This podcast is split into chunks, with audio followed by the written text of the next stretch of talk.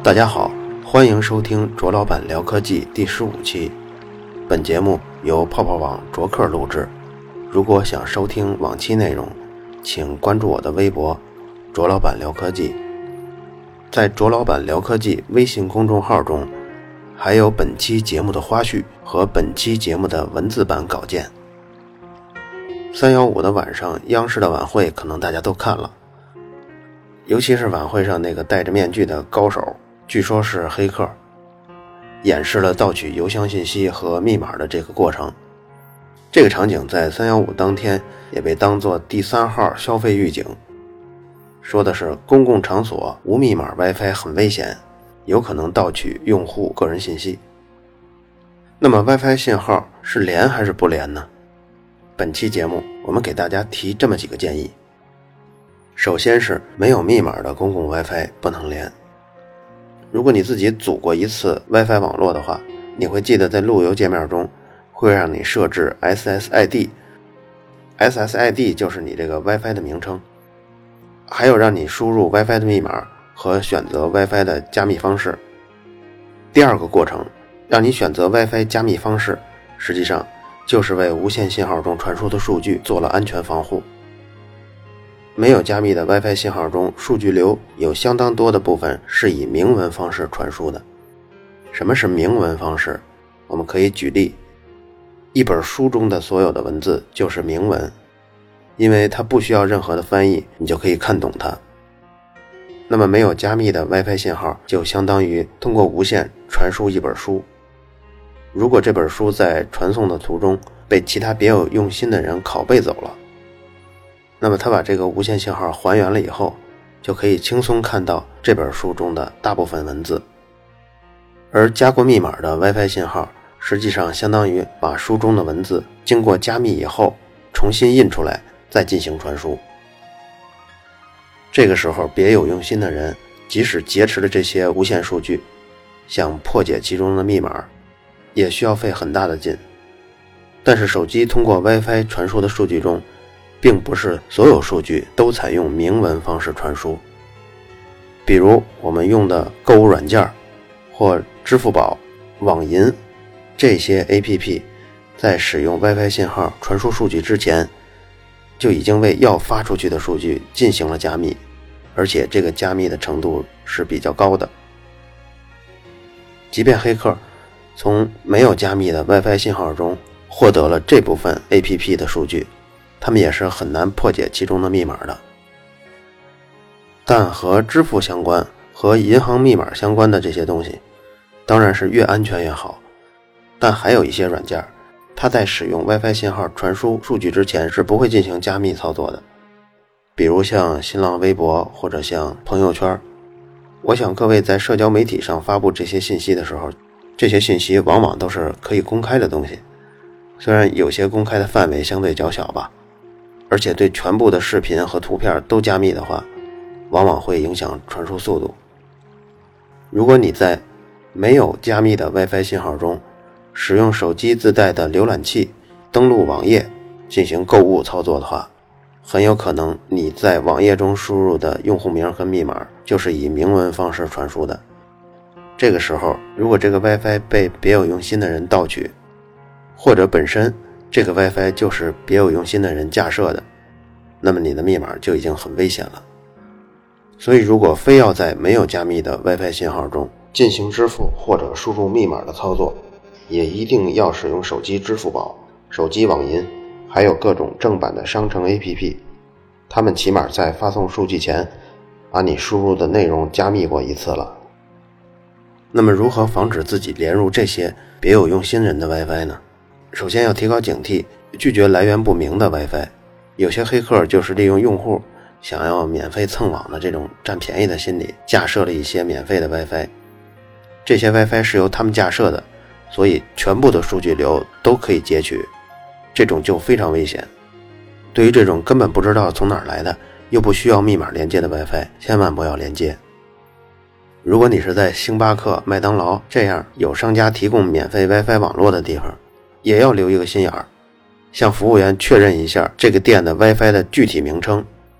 以免在选择 WiFi 热点的时候不小心连接到黑客搭建的那种名称比较像店里的这种 WiFi 名称的这种钓鱼 WiFi 上。另外一个就是使用比较安全的浏览器，比如说最近 UC 浏览器最新版本升级了以后，只要你的手机连接到无密码的 WiFi 以后，就会自动提醒这个用户是不是要断开 WiFi。这种功能就对于这种钓鱼的别有用心的 WiFi 起到了比较好的防护作用。还有就是使用手机浏览器登录网站的时候，如果碰到需要输入用户名跟密码的时候，它会弹出来说是否记住密码。这个时候选否，就是选不记住密码会更安全一些。因为如果选择记住密码的话，这个账号的信息还有密码的信息就会存储到浏览器的缓存文件夹中。这就给黑客提供了窃取的机会。还有就是自己所用的用户名跟密码尽量分开，不要在很多注册信息中都使用同样一个密码。为什么这么说呢？就在二零一一年十二月份的时候，出现了一次密码外泄门，涉及到的用户名一共有六百万个。比较不幸的是，当时泄露的用户名跟密码都是以明文方式泄露的。只要黑客拿到了这些用户名跟密码以后，他可以一个一个的去配对儿。也许你泄露的只是某一个网站的用户名跟密码，但是往往注册信息中除了包含用户名以外，还包括你的手机号、你的 QQ、你的邮箱。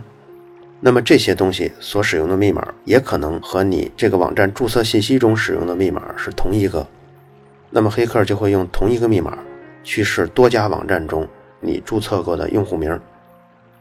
黑客的这种方式有一个专有名词叫撞库，所以当时这个密码外泄门爆发了以后，比如像天涯、世纪佳缘这些网站，都发布了用户提示，就是希望用户不但更改自己当前网站上的密码，而且建议大家把其他网站使用和这个密码相同的密码也做更改，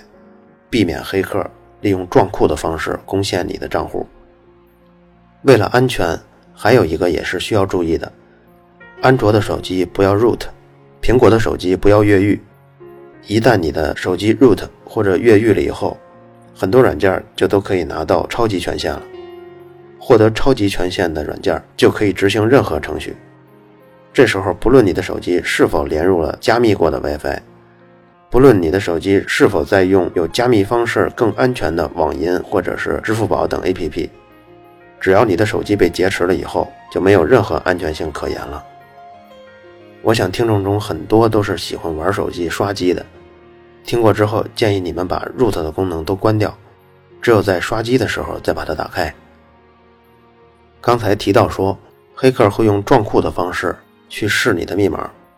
其实黑客还有更多的有效方法，比如说使用高级的密码字典进行穷举法的破解。二零一三年三月份，有一个活跃在黑客网络中的作者叫 Nate Anderson，他做了一个测试。这个测试中，他下载了一份已经泄露的密码表，这个表中包含了一万六千个经过 Hash 加密过的真实密码。这种加密方式也是当前对密码加密的比较好的一种方式。然后他请来了三位职业黑客。这三位黑客都使出了浑身解数，来破解安德森给他们提供的那份有挑战的密码表。这份密码表一共是一万六千四百四十九个密码，这些密码都是经过 Hash 加密过的。我说加密可能显得有些抽象，我们来举一个例子吧。比如经过我说的这种加密方式，如果密码的原文是 PASSWD 这六个字母。经过 Hash 加密以后，这个密文的样子是五 F 四 D C C 三 B 五 A A 七六五 D 六幺 D 八三二七 D 一 B 八八二 C F 九九，就是这样的加密。我们先来说一下安德森自己的成绩。这个博客作者他本身也是黑客，安德森自己呢？一共破解了百分之四十七的密码，不过他这个水准对于职业黑客来说，属于不足挂齿的水准。这三个黑客中，成绩最差的一位，他成绩差主要是分心比较多，使用的硬件也比较差。他是三位黑客中使用硬件最差的，使用的密码字典也是最小的。他一共用了一个小时，而且在破解当中呢，还接受了一次采访，分散了精力。这样经过一个小时，他一共破解了其中百分之六十二的密码。这三位黑客中，水准最好的，他本身就是一位密码破解专家，来自 SCG。他当时使用的电脑是一块 AMD 的7970 GPU。破解这一万六千多个密码，他花了二十个小时，破解了其中的百分之九十。他使用的设备是一台家用电脑，只不过这电脑配置了比较好的显卡，在当年算比较好的，就是 AMD 的。HD 七九七零，他一共花了二十个小时，破解了一万四千七百三十四个密码，占了总密码的百分之九十。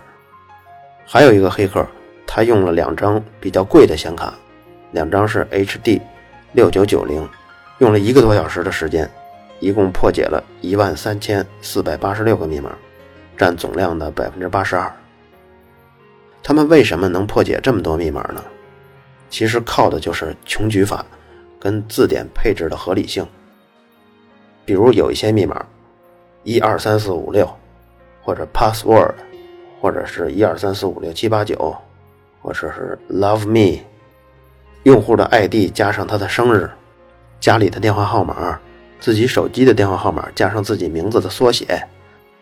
这些密码的组合方式都是很有规律可循的。只要黑客准备的硬件足够强。它的密码字典设置的足够合理，就可以在很短的时间内靠穷举法摸到你的密码。比如说刚才我们介绍的那三个黑客中，实力最强的，他其实在破解密码的前十六分钟就已经破解了一万零二百三十三个，也就是占总量的百分之六十二。如果再仔细看，它其实在前两分半钟就已经有一千三百多个密码被破解出来。这一千三百多个密码都是什么状态呢？都是基本上只使用了数字，只使用了小写字母，并且单词是常规化的单词，而且长度小于六位。这名黑客介绍说，暴力穷举法可以非常好的应付六位以下的密码，但对于八位以上的密码，花费的时间就比较长了。黑客在接受媒体采访的时候，记者问到了。什么样的密码才是安全的？他的答案是：二十个字符以上的密码都很安全。这二十个字符哪怕全都是数字，全都是字母的小写，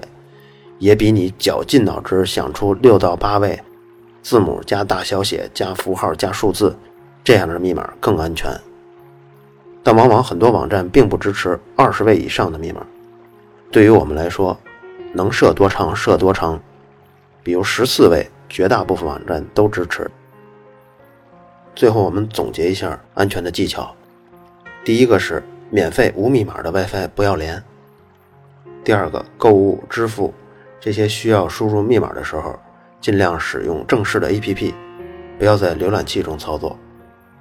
第三，升级你的手机浏览器；第四，用手机登录网站的时候，不要选择让浏览器记住密码。第五，安卓手机别 root，苹果手机别越狱。第六，密码多准备几套。第七，密码的位数尽量多，十四位到二十位。好了，以上就是第十五期卓老板聊科技。如果想收听往期内容，请关注我的微博“卓老板聊科技”。在我的微信公众号“卓老板聊科技”中。还有本期的花絮和一些有意思的内容。下期预告：下期我们要谈一谈怎么买到质量好的移动电源。